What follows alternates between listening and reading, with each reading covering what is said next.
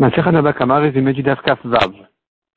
Gemara commence par démontrer des psukim et de, prouver des, des drachas des psukim, les quatre halachot de Keren et Shen Verigel, c'est-à-dire, on a vu à propos de Keren qu'il est chayav Ezek, il doit payer la moitié du dommage, aussi bien quand il est encore né dans un rechut arabim, dans un domaine public, que quand il est encore né chez le Nizak même.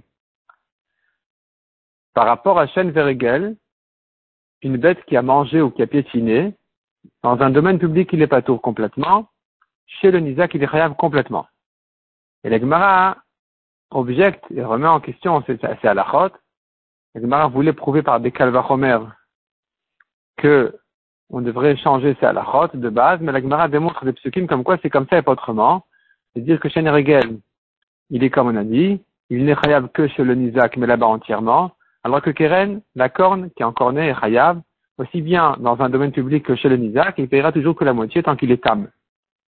Également ensuite, ramène encore des psukim pour euh, exclure des calvachomer qui auraient pu nous dire autrement.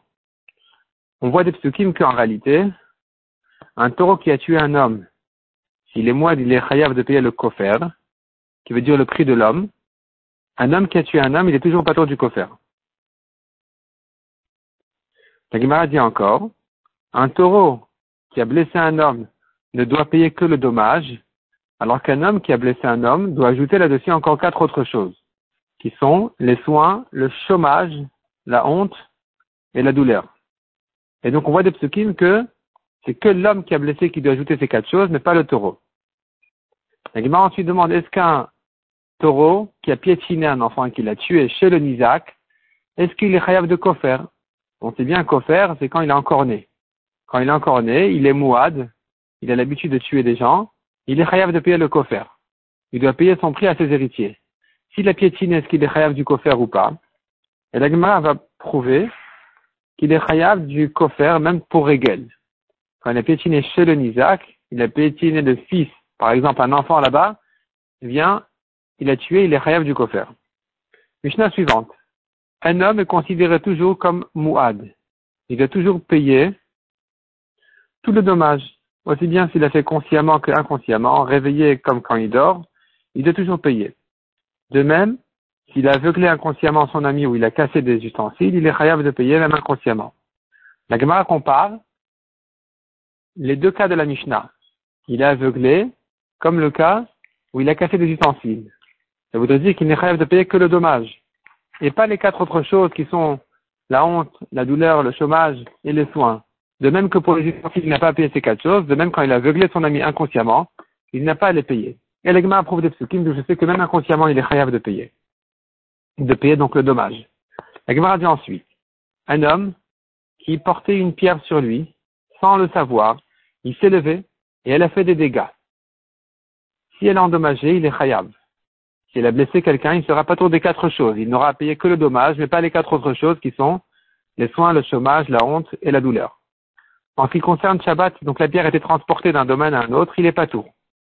En ce qui concerne Galout, s'il a tué quelqu'un Beshogeg, est-ce qu'il est chayav de Galout, il doit partir dans les villes de refuge, dans, dans le Miklat, il est aussi pas tout. Si maintenant il a blessé son esclave, il a cassé une dent, un œil, est-ce que l'esclave se libère ou pas? Quand ça s'est fait comme ça inconsciemment, marloquette entre Rabban Shimon et Gamliel et les Chachamim. Si maintenant, il était conscient au début que la pierre était sur lui, mais il a oublié ensuite. Ici, ce qui va changer, c'est que par rapport à Galout, s'il a tué quelqu'un comme ça, il est chayav de Galout. Il doit partir en exil parce que ça s'appelle Beshogeg. Beshogeg, il est chayav de Galout.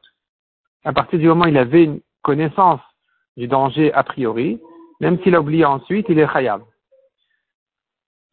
Si maintenant, quelqu'un pensait jeter une pierre de Hamot, elle est arrivée quatre Hamot plus loin, alors ici, ce qui va changer, c'est de dire que, euh, en réalité, donc, en ce qui concerne, s'il est endommagé, il est chayav. Pour les quatre autres choses, quand il a blessé un homme, il est pas tour.